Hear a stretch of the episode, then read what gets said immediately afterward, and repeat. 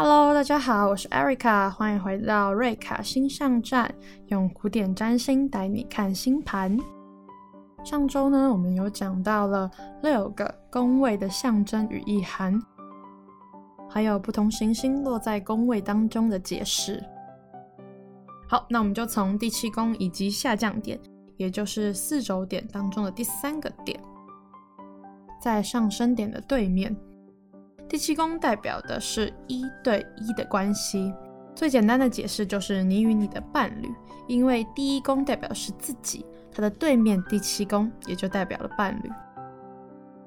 但很有趣的是，西洋占星会把第七宫的解释作为一个公开的敌人，所以它不仅包含了你的另外一半，还包含了事业伙伴、合伙人的意涵。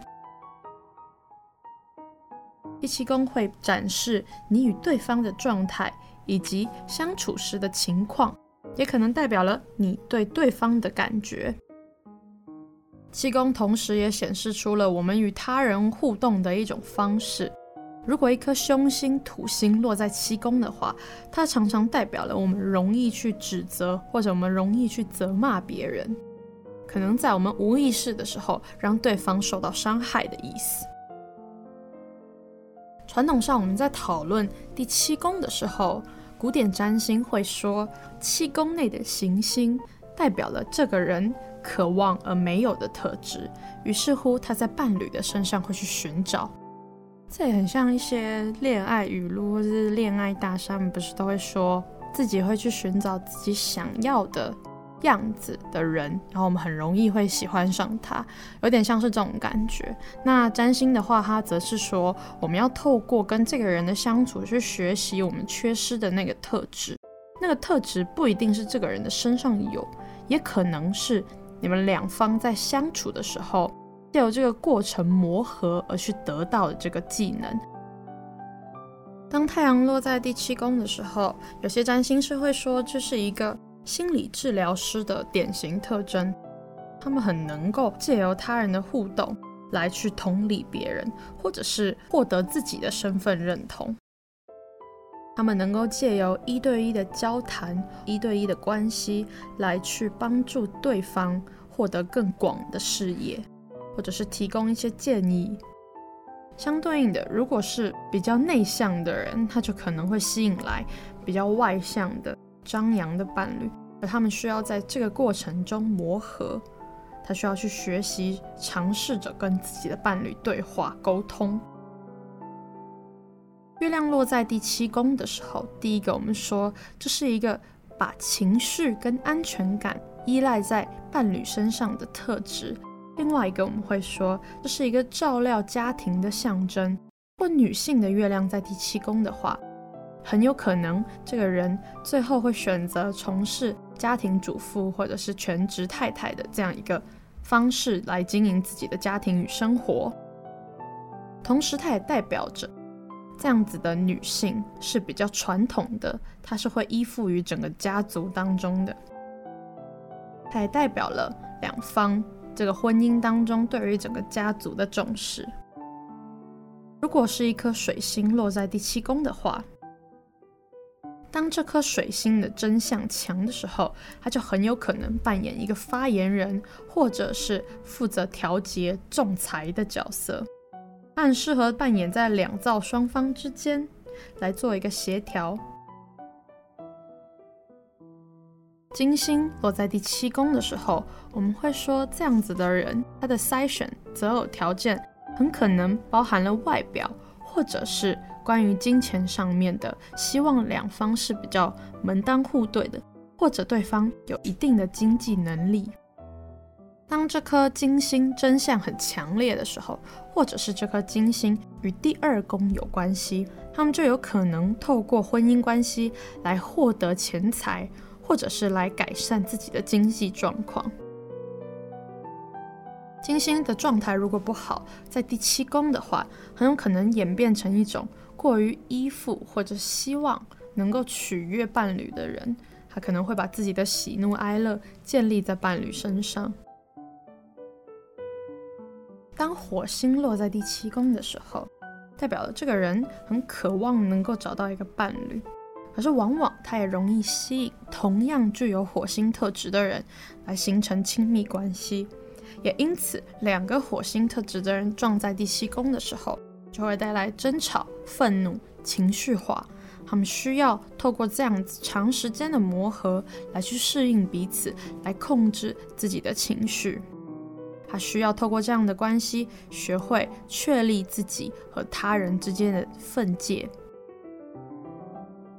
当木星落在第七宫的时候，我们说他会从一个更高、更远的角度来去看待伴侣。他们对于婚姻的关系，相较于恋爱啊。或者是物质，它更多的可能用哲学层面来去思考婚姻的本质。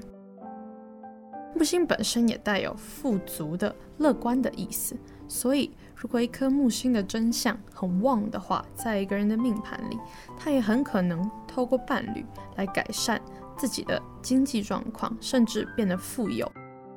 而且这样子的木星是带有物质资源还有社会地位的改变的。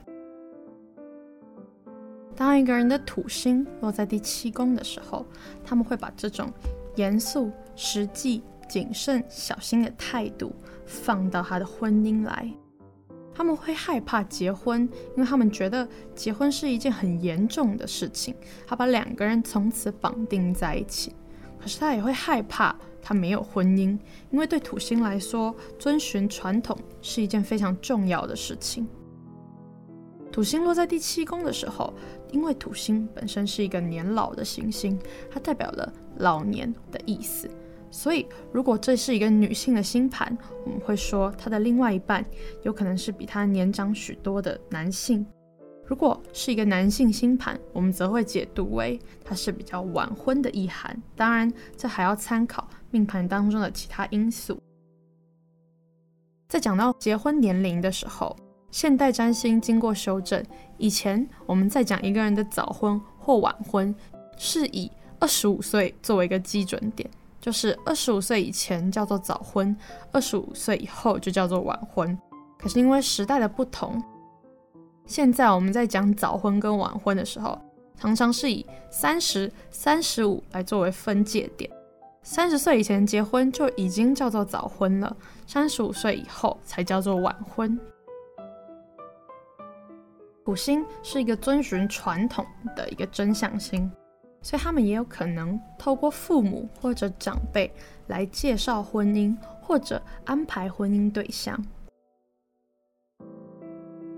接下来是第八宫，第八宫在我们前面的介绍已经反复提到过很多次了，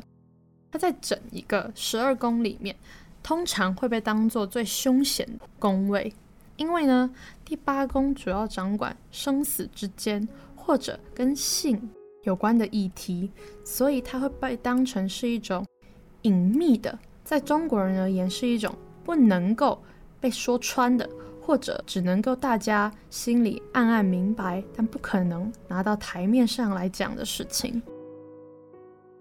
第八宫也有资源的意思，它的资源解释是在于一个人的遗产。或者是保险、税务这种私底下、暗地里额外的钱财，而且第八宫也意味着由他人的获利去损失金钱，或者是由他人的损失来获得金钱。第八宫是第七宫的第二宫，如同本命的第二宫是财帛宫一样，它相当于是对方的明面上敌人的钱财的意思。所以第八宫有的时候也意味着你与他人共同投资的资产。再来，在第八宫而言，资产也有性的意味，性能力、性功能都是你的资产的一部分，因为它带有这种不可言说的隐秘的特征。当一个人的太阳落在第八宫的时候，如果这个太阳在父亲的真相是很强烈的，并且是有利的时候，通常代表了他的原生家庭，尤其是父辈那一方的财务状况非常的好，有雄厚的家庭背景。它也代表着这个人有可能从事跟金融相关的职业，很可能处理的是他人的钱财，也就是银行业或者是金融业工作。当太阳落在第八宫的时候，也代表着这个当事人、这个命主很有可能想要从事一些合伙的工作来获得钱财，或者想要从事一些投机的工作来获得钱财。因为太阳代表了荣耀、欲望、展现，第八宫代表了合伙的事物。当月亮落在第八宫的时候，这样的人对于钱财的流动往往是非常敏感的。如果他的月亮有好的相位，可能他跟第六宫产生连结的时候，他的职业就很有可能是股票经纪人、经济学家或者是会计。他们同时对于人跟人之间的关系非常的敏感，对于危险的关系也很敏感。他们不会用很安然的态度来面对每一个人，它是代表了谨慎小心的处事，还有谨慎的社交、保守的交友的能量。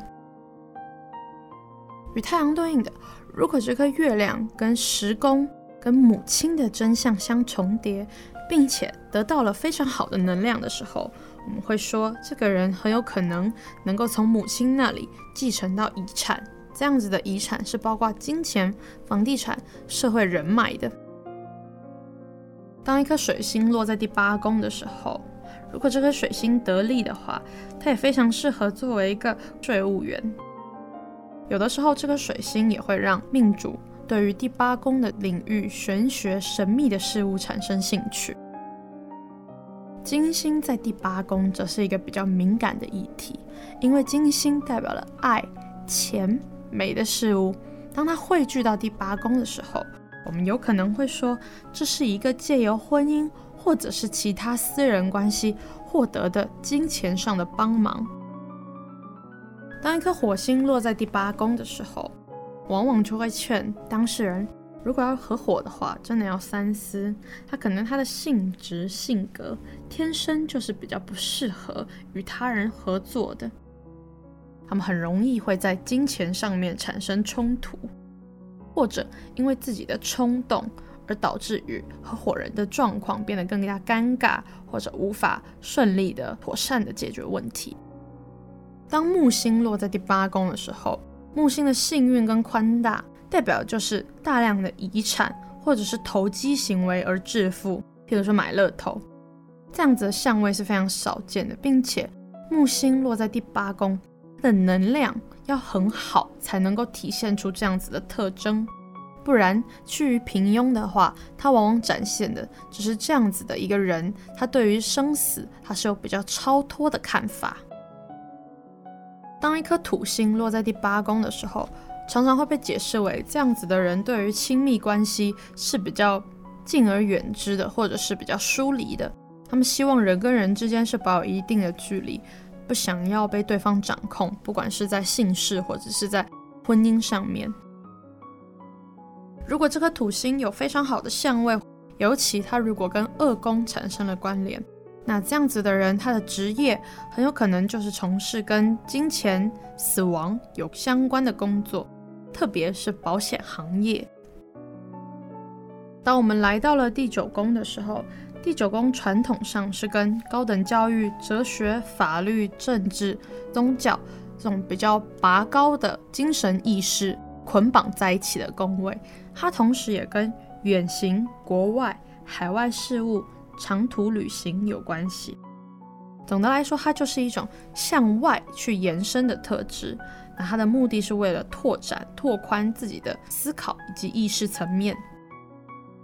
九宫会常常描述了一个人对于社会的观点以及他在的社会地位。它通常代表的是比较体面的工作。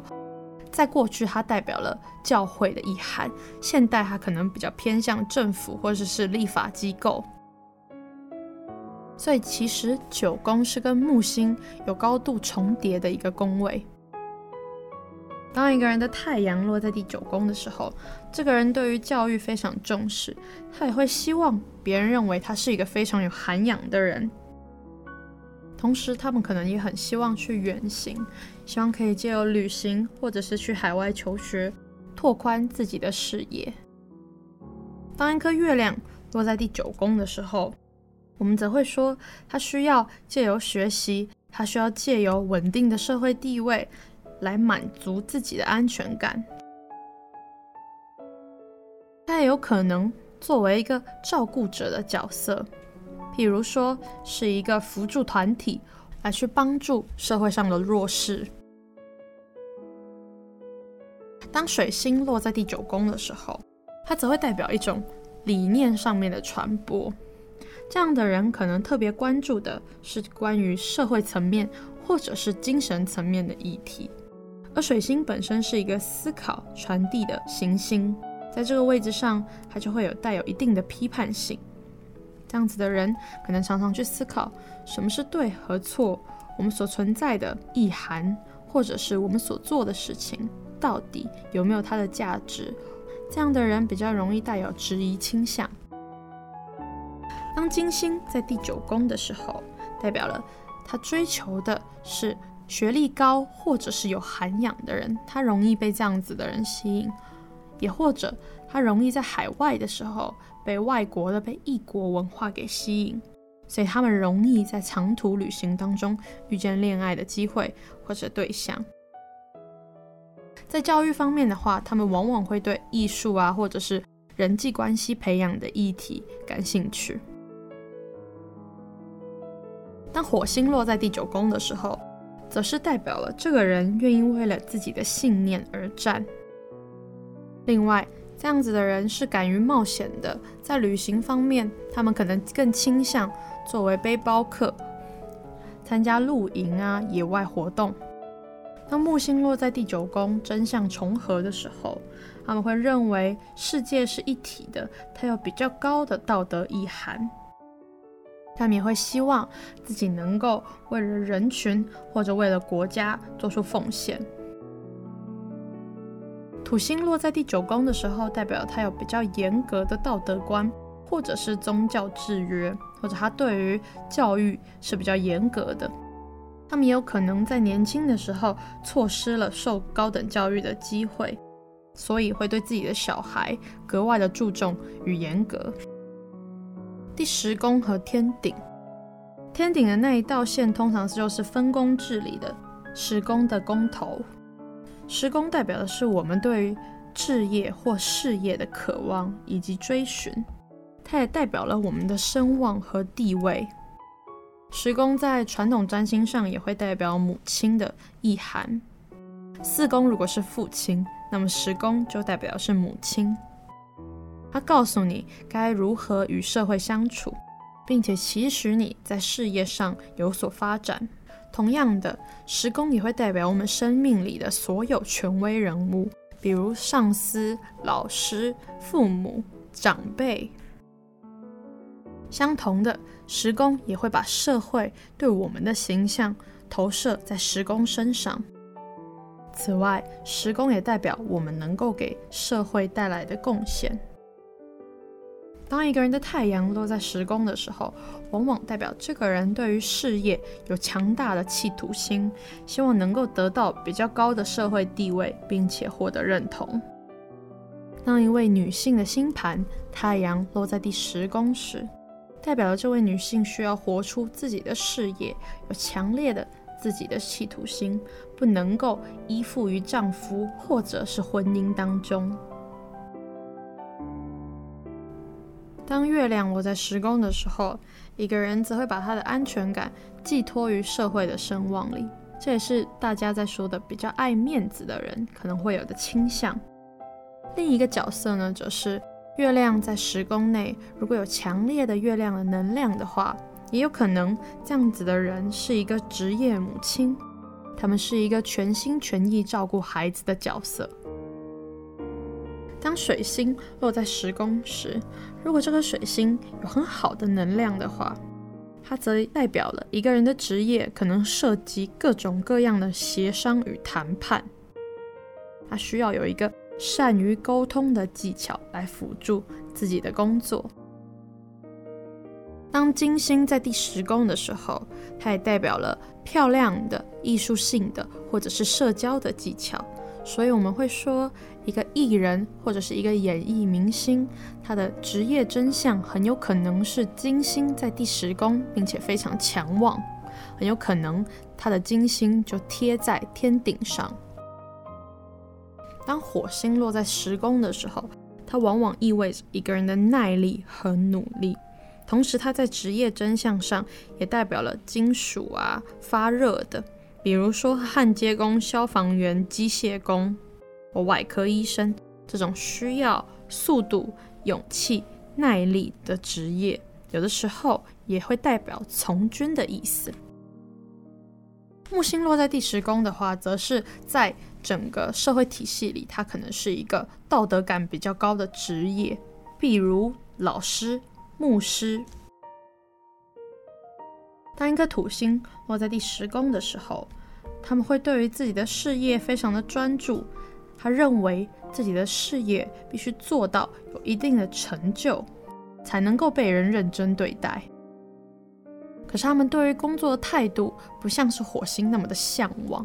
也不像是太阳那么的努力受到关注。对他们而言，这更像是一种责任与束缚。也许他们并不知道自己想要的是什么，或者他们从来没有认真思考过。可他们认为必须尽快做决定，以达成这个社会对他们的要求。土星落在第十宫，常常会有的职业真相是有关于结构、法则、规范，或者是时间性的。譬如说，火车驾驶员、建筑师。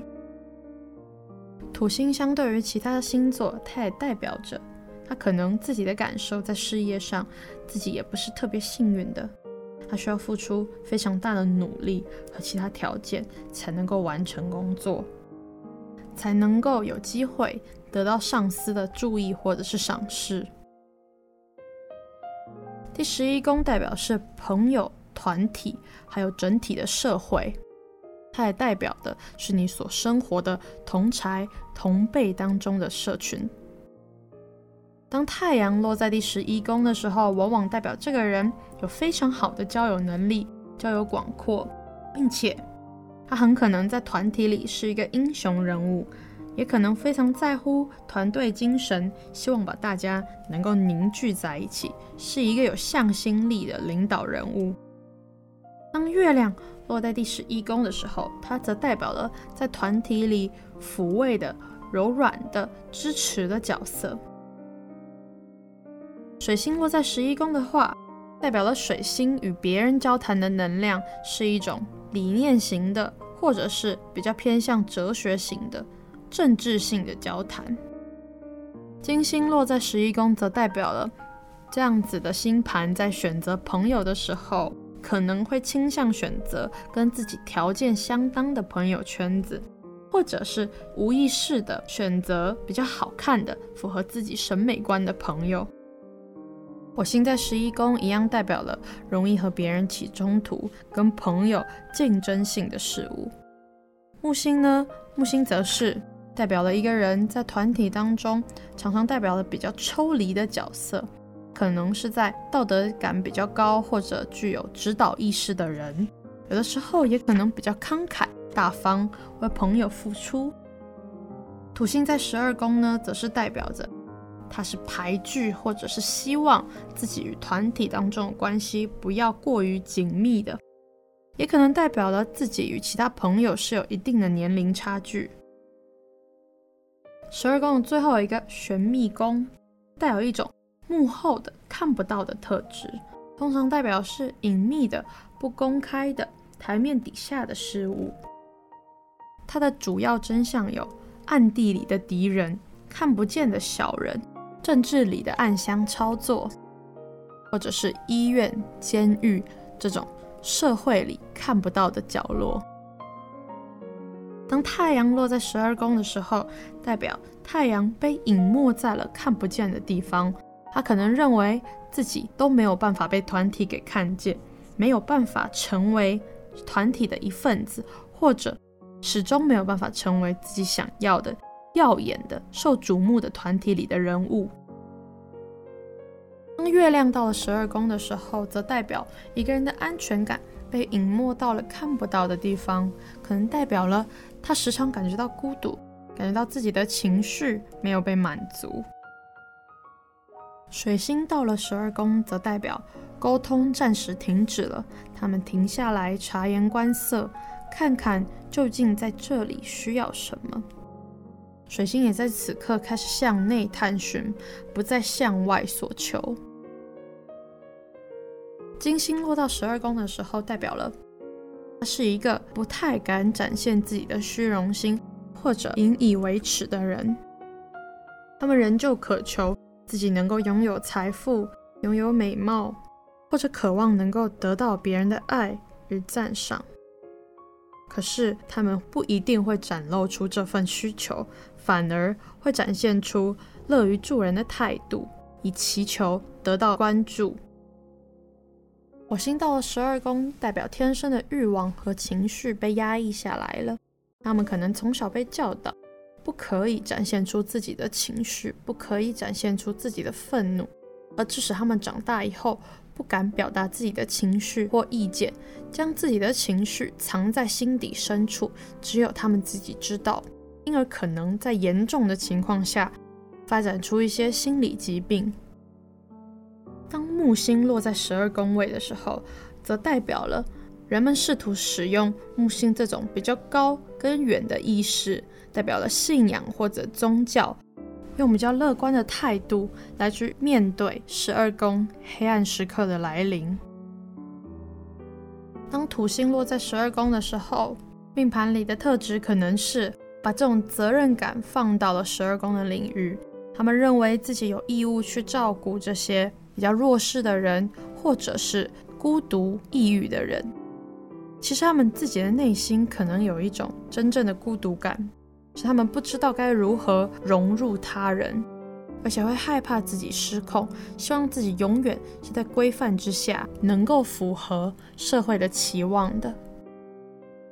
好，今天讲完了十二个宫位，下周开始我们会先从格局开始讲，然后我们就来讲讲哪一种人会有什么样的特质呢？比如怎么样的人桃花运会比较好，怎么样的人适合考公职。怎么样的人有很好的偏财运、投机运？那今天我们就讲到这边。我是 Erica，这里是瑞卡星象站，下次见。